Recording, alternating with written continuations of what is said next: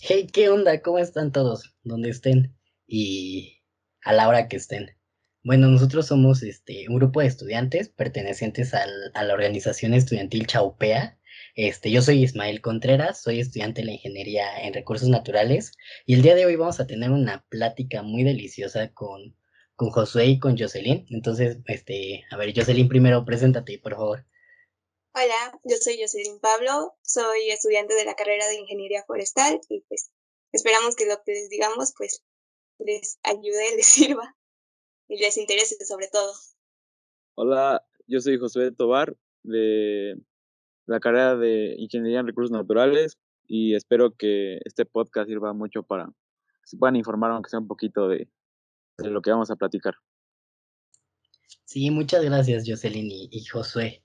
Pues bueno, el, día de hoy vamos a tomar un, a tocar un tema muy importante y creo que es de necesidad de la educación de todas las personas.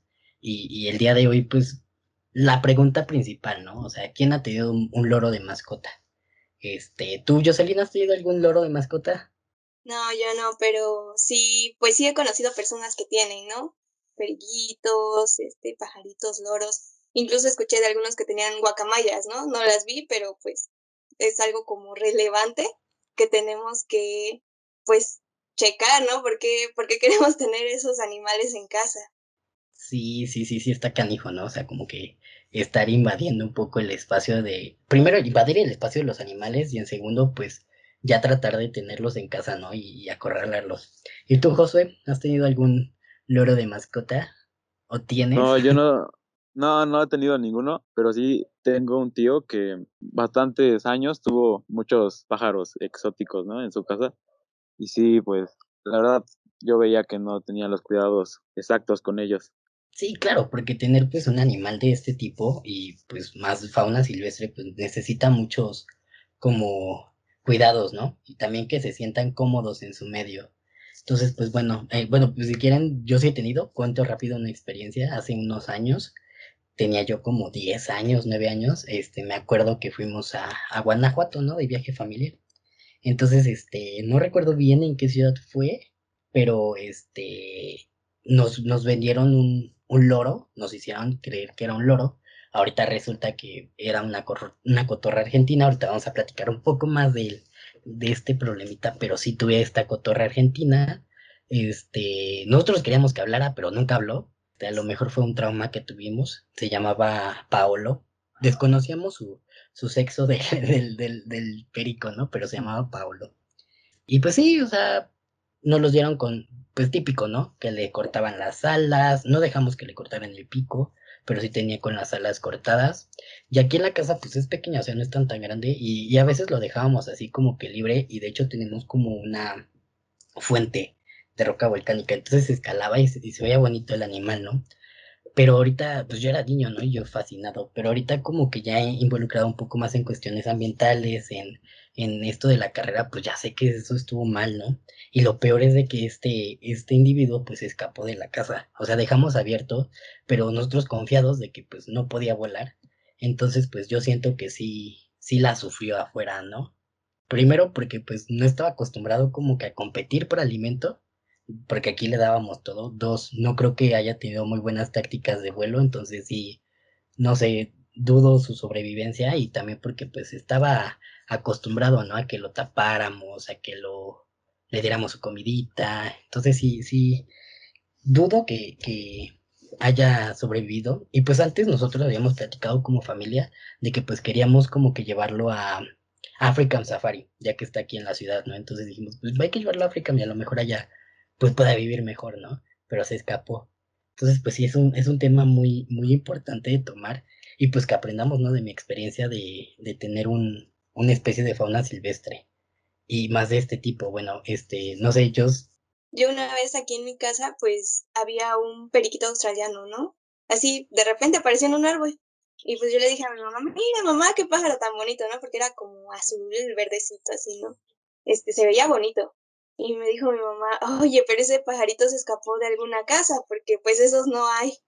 Y ya dijo, no, se va a morir, hay que, hay que agarrarlo. Y sí, lo agarramos así muy fácil, pues porque pues como están acostumbrados a estar con humanos, estaba en la parte baja del árbol y nada más, pues prácticamente lo agarramos, ¿no? Y lo tuvimos en una canastita porque pues no teníamos jaulas al inicio. Y ya lo tuvimos, pero pues yo recuerdo eso porque lo vimos desde el punto de vista, no, pues no va a sobrevivir ahí, ¿no? Porque aquí, no, al menos en mi casa teníamos un perro y aquí hay muchos perros, hay gatos y andaba abajo, ¿no? Entonces en una de esas cualquier gato pues se lo podía comer. Y en ese momento tal vez no era consciente de, del daño que hacen este, especies exóticas en un ambiente en el que no están acostumbradas ni del que son, pero en ese momento lo vimos como de, ah, pobrecito, se va a morir y de alguna forma como que lo rescatamos y también evitamos un problema mayor de alguna forma, ¿no? Sí, eso sin dudarlo, ¿no? O sea, uno como que en el sentido humano, ¿no? De que de ver a un animal indefenso y decir, ay, hay que cuidarlo, ¿no? O sea, hasta lo vemos así. Hace unos días mis sobrinos encontraron un pajarito bebé y ahí andaban, no, es que no puede volar, que me marcaban cada ratito, tío, no puede volar y esto, ¿no? Y así de, pues déjenlo, tiene que aprender, pues es la evolución, ¿no? Entonces, pues hay que dejar a la fauna un poco libre, ¿no? O sea, o sea sí hay veces que podríamos interferir, pero hay que, que cuidarnos, ¿no? Sí, pues creo que no tuve nunca pájaros exóticos, pero ahorita me acordé que una vez tuve un camaleón de niño. Aquí, pues yo, yo soy del Estado de México, ¿no? Y luego de la parte en la que no hay mucha naturaleza. Entonces, recuerdo mucho que pues no, no, era muy feliz. Yo lo veía como, no sé, los animales no expresan sus sentimientos, pero se veía triste. Y una vez escapó y ya no lo volví a ver. Entonces, eso fue un daño muy importante para el ecosistema de aquí, donde yo vivo, porque es una especie exótica que no está, que bueno, que no está introducida de manera natural aquí. Pudo haber causado muchos daños eh, dentro de ese ecosistema porque pues va a llegar y va a afectar a la cadena trófica, ¿no? Que ya existe dentro de ahí. O se va a morir simplemente y va a ser una pérdida, porque estando en su hábitat natural no hubiera pasado eso al final de cuentas sí fue un error haberlo tenido. Sí, sí, sí, sí, sí, considerablemente fue, fue un, bueno, fue un error, pero es que también, bueno, es un tema muy importante el que tomas que como niño, ¿no? O sea, uno como niño se emociona al tener una mascota, igual se ve, o, o sea, muchas veces dicen que para los niños es bueno tener una mascota por el sentido de responsabilidad, ¿no? Pero creo que más responsabilidad sería no tener una mascota, ¿no? Y, y, pensar también como qué edad es la necesaria para poder tener esta mascota y más también qué tipo de animal es, ¿no? O sea, si es un perrito o un gato, pues chance y haya más posibilidad, ¿no? Pero ya hablando de especies exóticas, o sea, yo he visto muchas personas que tienen serpientes, que tienen este iguanas, o sea, un sinfín de, de animales exóticos o animales salvajes. Entonces sí está, ahí sí está canijo, ¿no? Sí, claro. Es que no solo pasa con las aves, ¿no? Con cualquier animal que no tiene que ver en nuestra casa, digamos, ¿no? Porque deberían de vivir en, en otro medio. Yo recuerdo que una prima tuvo una iguana chiquita. ¿De dónde la consiguió? Pues quién sabe, ¿verdad? Yo supongo que la compró. Y pues las iguanas, pues no, no tendría que estar en su casa, ¿no? Y también si la compró, pues de dónde la compró, ¿no? Es, es importante eso. Sí, igual recuerdo una vez yo en la secundaria tenía una amiga que, bueno, ella eh, en su ignorancia compró o consiguió un zorro. Y bueno, el zorro, al menos aquí donde yo vivo, que es cerca de Teotihuacán, no, el, el ambiente de aquí no es apto para sus necesidades, ¿no? Y lo tenía como si fuera un perro. Pues supongo que sufría mucho, ya, no, nunca lo vi, pero me contaba y no sé qué haya pasado con él. Lo más probable es que haya muerto porque sus necesidades no estaban cubiertas. Pero si lo dejó libre o algo así, debió haber sido algo muy, muy catastrófico, ¿no? O sea, ¿y hasta lo sacaba a pasear y todo eso o encerrado no, totalmente? yo, yo nunca fui a su casa a verlo, pero me mandó una vez una foto y estaba así como, como un perro en el patio. No, pues sí está canijo, ¿no? O sea, cómo, cómo puedes interferir en, en, la, en, la, en el comportamiento de un animal, ¿no? Y más si estaba grande, sí, ha de haber sido un poco riesgoso, ¿no? Hasta para ellos. Sí, porque pues un perro ya es doméstico, ¿no? Y el zorro no es una especie que sea tan fácil de manejar. Digo, no es un lobo tampoco, pero sí son carnívoros. Y es diferente tratar a un perro que un zorro. creo que debemos de pensar para qué queremos a un animal, ¿no? Porque ah, recuerdo que apenas hace poco vi una noticia, ¿no? Que habían detenido a una persona en un aeropuerto porque estaba llevando flamencos en una hielera. O sea, ¿para qué, para qué alguien querría flamencos, no? Este, ¿Por qué en tu casa necesitas eso? O sea, realmente no lo necesitas, pero ¿por qué quieres un animal así? ¿Qué te hace sentir o, o por qué? Realmente, ¿por qué lo quieres, no? No es como necesario en tu vida ni, ni te beneficia mucho, al contrario, creo que afecta mucho a esas especies y a esos individuos como tal, ¿no? Porque los sacan de su hábitat pues para venderlos y en ese transcurso eh, mueren muchos, para que uno esté bien, también los transportan de formas muy feas, la verdad. Sí, no, y qué bueno que hace ratito tocaste el punto de, de quién los vende, ¿no? O sea, creo que en México es uno de los grandes problemas, la, el, la extracción ilegal de especies salvajes y también el comercio, pues creo que actualmente hay carreteras donde pasas y así todo, todo, toda la carretera están vendiendo de todo tipo de aves, de tortugas, o sea, sí, creo que es una problemática muy fuerte en México y que necesita como acción ya, o sea, inmediata, ¿no? Y más, bueno, yo siento que nosotros pues tenemos un poquito de responsabilidad al ser la nueva generación que viene ya en el mundo profesional pues para buscar esto, ¿no? Pero también sabemos que es como meterse en asuntos muy delicados, ¿no? Sí, claro en Facebook yo he visto publicaciones, ¿no? De tengo en venta tal, tal animal, tal periquito y hablan, todavía le ponen, y varios, ah, precio, ¿dónde entregas? Y cosas así, o sea, porque desde ahí ya, están vendiéndolos, ¿no? Sí, también yo creo que es importante recalcar que la venta de estos animales, no, no estamos en contra de la venta de estos animales, estamos en contra de la venta ilegal, ¿no? Porque la legal, que por decir algo provenga de una UMA, pues no, no está mal, siempre y cuando también si lo compres y le des las, los cuidados necesarios. Sí, que, que está regulado, ¿no? O sea, bueno, el proceso de las sumas es este un proceso más regulado, o sea, tiene un fin, puede ser un fin de aprovechamiento, de conservación, de reproducción, entonces ya está justificado, ¿no? Y muchas veces pues podemos encontrar humas de cocodrilo, ¿no? Donde vendan hasta carne de cocodrilo, humas de venado, ¿no? Pero sabemos que ellos tienen como que un control más estricto de cómo, cómo es la reproducción, ¿no? O sea, sí tienen como un manejo bien de poblaciones. Y pues también a nivel internacional, pues tenemos a CITES, ¿no? Que es una organización que nos anda, bueno, que regula todo el comercio de la fauna. Entonces, pues siento que si en verdad necesitamos, o sea, que, digamos, no me voy a morir si no tengo un loro, pues podría buscarse alguna forma legal o, justificada de tener eso, eh, el, el animal, ¿no?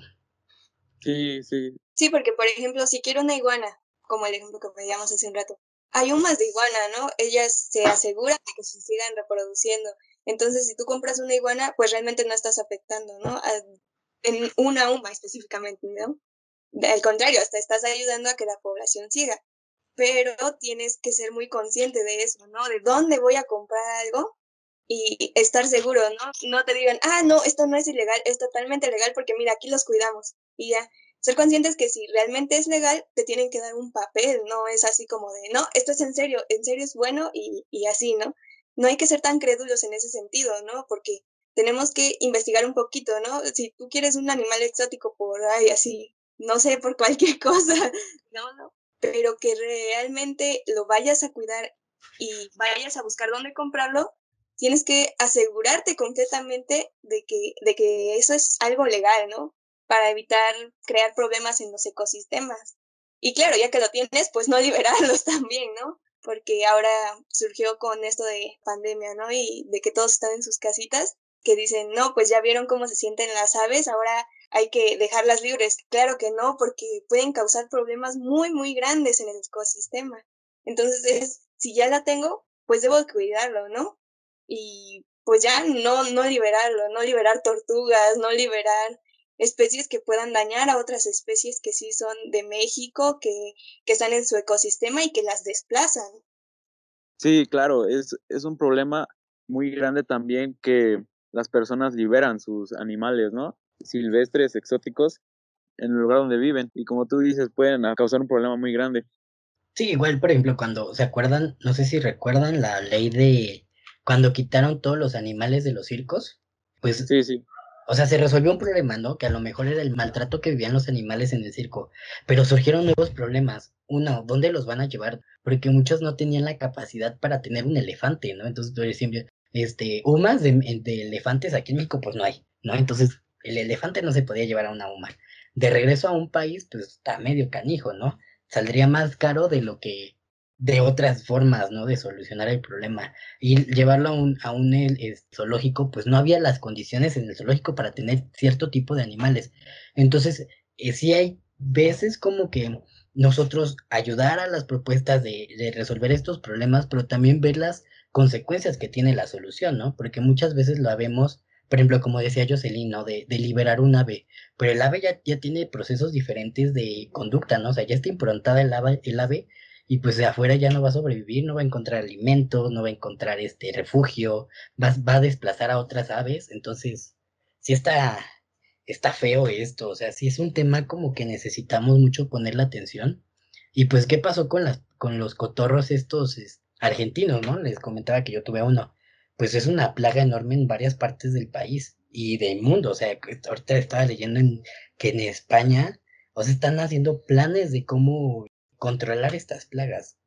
Sí, y también si obtenemos nuestros animales exóticos de, las sumas, eh, pues apoyamos de, de, una u otra manera la ganadería alternativa, que es un buen negocio porque no hay mucha competencia y además de producir, no sé, carne, por ejemplo, una loma de jabalís, por decir algo, también están reproduciendo más individuos de la especie para que no, no se pierda, ¿no? Y es regulado, obviamente no están liberando en cautiverio más animales de los que el ecosistema pueda soportar. Eso es importante, ¿no? Porque cuando ya hay muchos, muchos individuos de, de una especie que, aunque pueda estar ahí o tal vez sea introducida, desplaza más animales, ¿no? Se, se crea una alteración y ese es un problema cuando, cuando liberas especies que no, que no tienen nada que hacer en este, en este nuevo ecosistema, ¿no? Sí. sí. Y el ejemplo yo creo está con los gatos ferales y los perros ferales, que muchas veces eh, ellos son los que afectan de manera significativa al ecosistema de los lugares. Estaba viendo que en Australia el gobierno mandó a matar a dos millones de gatos ferales, creo. Lo vi en un artículo de la BBC. Y la gente viene indignada, ¿no? De que no, nuestros gatitos. Pero realmente no saben que esos gatos están haciendo que bastantes especies eh, lleguen a un punto en el que se puedan extinguir.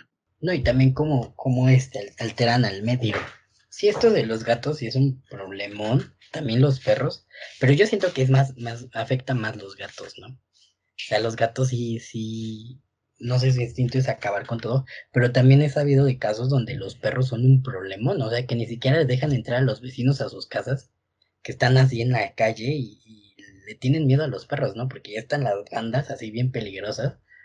No, está, está, está muy canijo esto. Entonces sí, sí siento que necesitamos ponerle como que más atención, este, nosotros como la nueva generación y también pues ayudarnos de herramientas, ¿no? Para hacer divulgación, para hacer este concientización con todas las personas, porque pues si no, o vamos a sufrir otra pandemia como la que estamos viendo ahorita, que que fue gracias a alguien que no tenía que meterse con cierto tipo de fauna, o no sé, vamos a acabar peor, vamos a, a, seguir contribuyendo a todos los problemas globales que estamos sufriendo ahorita.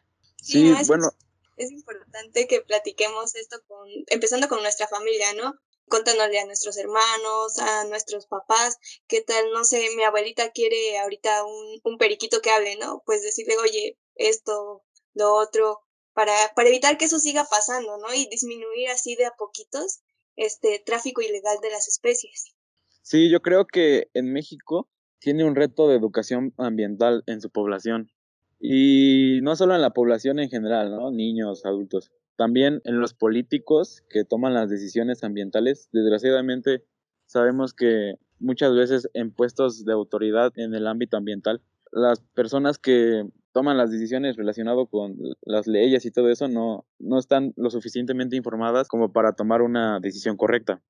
Entonces creo que México tiene un problema porque no estamos preparando desde niños a, los niños para que cuando sean adultos tengan una conciencia ambiental sobre la fauna silvestre en este caso. Sí, sí, sí, creo que eso de las políticas públicas es algo muy importante y que nosotros también deberíamos de, de contribuir con nuestras opiniones, con nuestras voces, ¿no? De, de jóvenes, de estudiantes, que sabemos que existe ese problema, estamos interesados en el problema y a lo mejor podríamos este, dar algunas soluciones, ¿no? Que podrían ser bastante buenas que unas platicadas en una mesa, ¿no? Y, y, creo que sí se debería de considerar personas que hayan estado en campo, personas que vivan la problemática real, o sea, que hayan vivido, que lo hayan sentido, o sea, sí, sí, sí hay varias cosas que debemos de considerar para poder este plantear o contribuir en la toma de decisiones y en las y en la realización de políticas públicas.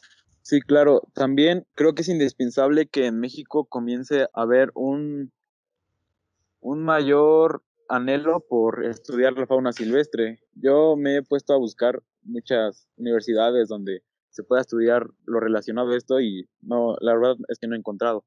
Solo una maestría en la UNAM fue lo que encontré. Y creo que para empezar una educación ambiental relacionada a la fauna silvestre, primero tiene que haber personas que sepan del tema. Y creo que hay pocos, no lo suficiente como para educar a toda una población. Entonces se debería empezar por ahí, ¿no? En la creación de, de nuevas carreras o incluso de unión entre los pocos investigadores que hay para que pueda crearse un proyecto en el que se puedan solucionar de manera integral los problemas ambientales que existen en México relacionados a la fauna, claro. Sí, y es importante también, si a mí me interesa saber sobre vida silvestre o sobre cualquier otro tema ambiental o en general cualquier otro tema, ¿no? Pues investigar por cuenta propia, no, no quedarnos con lo que nos dicen o con lo que vemos en, en redes como este, eh, redes sociales o eh, la televisión, es es importante que, creemos un criterio más amplio y esto pues lo hacemos investigando en diferentes fuentes, buscando datos ciertos y concisos y no quedarnos con lo que nos dice alguien porque nada más se le ocurrió decirlo, ¿no? Entonces tenemos que investigar un poquito y pues poner atención a todos los datos que encontramos. Sí, igual buscar organizaciones. Siento que, bueno, sí conozco varias organizaciones que están como que trabajando a la par de, de hacer este, concientización, hacer monitoreos.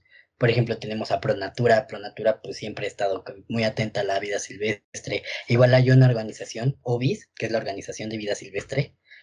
Tienen planes súper padres. De hecho, ellos tienen como que, creo que tienen un monitoreo de, de Cotorre Argentina. A lo mejor me estoy equivocando, no sé. Pero sí manejan varios puntos y hacen varios proyectos de, de conservación, de rehabilitación de espacios para la fauna silvestre en México, ¿no? Y también hay, hay, buenos documentos y buenos libros en términos de, de, fauna silvestre en México, pero tiene mucha razón, José. Siento que hace falta ponernos las pilas, mover a todas las personas que sean especialistas, a que capaciten a nuevas personas y este, ya a empezarnos a mover, porque si no vamos a tener muchas consecuencias y estas consecuencias van a ser muy graves. Sí, afortunadamente en México eh, tenemos una gran diversidad de especies, ¿no? Eh, desde reptiles, mamíferos, todos los ecosistemas están aquí. Y creo que el futuro realmente está en los niños, porque ellos van a ser los investigadores, los doctores dentro de 20, 30 años. Y creo que conforme avanza el tiempo, poco a poco, lamentablemente, se va deteriorando más la naturaleza. Cada vez estamos viendo más estragos dentro de nuestros ecosistemas. Entonces, una solución podría ser que en las primarias, en las secundarias, se implementaran cursos de concientización, básicamente, ¿no? Tampoco vamos a enseñarles técnicas o cosas así a los niños, pero si desde la primaria se les va metiendo la idea de que es malo la caza ilegal, el tráfico ilegal de especies, y les vamos enseñando cosas que, por ejemplo, nosotros nos enseñaron, como la existencia de las sumas, de la ganadería alternativa, etcétera. Creo que podemos hacer que en el futuro vayan mejor las cosas que hoy en día. Sí, sí, sí, siento. Igual considero que los niños pues son una gran ventana de oportunidad que tenemos, o sea, los, los interesados en, en lo ambiental porque si no, pues, ¿quién nos va a relevar, no? O quién nos va a apoyar, quién nos va a dar ese soporte, porque siempre este, inculcar a nuevas mentes, a nuevas personas. Pero sabes que creo que también hay niños que sí están muy conscientes de estos, ¿no? O sea, creo que sí, este, algunos medios de comunicación, algunas series y cosas así se han, se han favorecido un poco el cuidado del ambiente. O sea, yo sí lo veo con, con personas cercanas que tienen niños y estos niños los veo y digo, sí traen un buen chip, ¿no? O sea, este, hay unos niños que dicen, no, pues este, hay que cuidar a todos los animalitos, que las plantas no maten hasta los, las moscas, ¿no? O sea, no maten a las hormigas. Y que, que está muy bien, o sea, tener como que este pensamiento desde pequeño, porque pues sabemos que ahí está el, el, nuevo cambio, ¿no? Que necesita México y que necesita el planeta. Sí, claro. Sí, pues, pues como vean, bueno, este, si quieren para ir cerrando esto, no sé, alguien vaya, este, no sé si me quieran comentar algún compromiso, o sea, derivado de esta plática, algún compromiso que ustedes se pongan hoy y que digan, este compromiso voy a hacer que lo haga yo, que lo haga mis papás, que lo haga mi familia, o sea, ¿qué compromiso creen que pueda resultar de esta plática? Bueno, eh, en mi caso yo creo que voy a empezar a, a intentar informar a las personas sobre lo que, justamente lo que platicamos hoy, eh, intentar explicarles de cierta manera cómo eh, afecta de manera muy notoria eh, liberar especies exóticas al ecosistema o comprarlas de manera ilegal. Obviamente sin molestarlos, ¿no? Siempre de una manera amena y en plática. También quisiera estudiar más a fondo la fauna silvestre para que en el futuro pues pueda haber al menos otro investigador, ¿no? Que quiera ayudar a este problema. Sí, creo que de mi parte igual este sería pues lo que hablábamos, ¿no? El tema principal, no decir no a la, extracción ilegal de especies, ¿no? Y a la venta ilegal, ¿no? Y no solo en mi familia, ¿no? Sino en, en mi círculo que, que, conozco, no, no solo mi, mi núcleo familiar, sino mi abuelita, mi tío, un tío lejano, un amigo, quien conozca, ¿no? Que, que me diga, oye, es que fíjate que quiero tal animal, oye, ¿por qué lo quieres? Eh, ¿De dónde lo vas a obtener?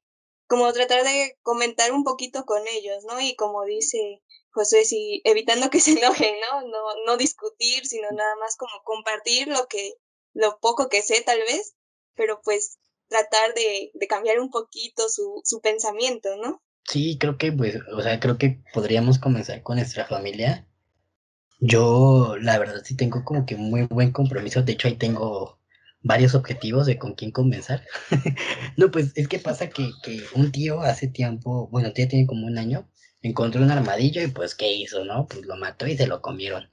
Y, y en, era en, un, en una zona todavía conservada y todo eso, y dije, pues, ¿qué necesidad? O sea, ¿para qué ir a, a matar el armadillo, no? Pero también sabemos que muchas veces estas cosas no se resuelven, entonces, pues yo mi compromiso sería como que buscar la forma de conseguir a las personas, igual que ustedes, también buscar las instancias necesarias con las que nosotros podamos reportar algún caso, creo que pues sería un buen, buen muy, muy buen tema para tratarlo en, en nuestra organización, para que pues, empezamos a hacer algo, ¿no? O sea, de que aquí salga, que hagamos, no sé, algún taller o algo así, porque pues es algo muy importante todo sobre la casa, el comercio, este, la liberación, la compra. Entonces, pues, siento que nosotros podríamos hacer muchas cosas y que pues hay más por decir y por hacer, ¿no? Entonces, ¿algo más que quieran comentar, chicos? No, pues que si les interesa esto, pues sigan, sigan viendo este, más información, buscando videos, escuchando podcasts, haciendo algo como para que se motiven un poquito más y se decidan, no, ahora sí voy a voy a decirle a mi mamá que esto, no voy a comentarle a mi hermanito lo otro, ¿no? En, en cualquier tema ambiental, ¿no? Porque pues podemos cambiar poco a poquito, eh, no solo nuestro pensamiento, ¿no? Sino también el de otras personas. Sí, tienes mucha razón, este, Jocelyn. Muy bien, pues esperamos contar contigo, el planeta cuenta contigo también. Y Josué, ¿tú quisieras comentar algo finalmente? Sí, bueno, pues que espero mucho que con lo poco que sabemos se haya entendido lo que queríamos comunicar, que era la importancia de cuidar la fauna silvestre en México y que igual como dice Jocelyn, que si les interesa, pues eh, busquen más información. Sí, pues muchas gracias, Josué. Y sí, tienes mucha razón. Que nos sigan en todas nuestras redes sociales, a Chaupea, como estamos como Chapingo Ambiental. Esperemos que les haya gustado este espacio que hicimos con mucho gusto para todos. Muchas gracias, Josué. Muchas gracias, José, Jocelyn. Y pues este, con esto cerraríamos el día de hoy. No olviden estar al pendiente del nuevo contenido que estemos subiendo. Y pues muchas gracias. Que tengan buena tarde y los saludamos desde el pasado.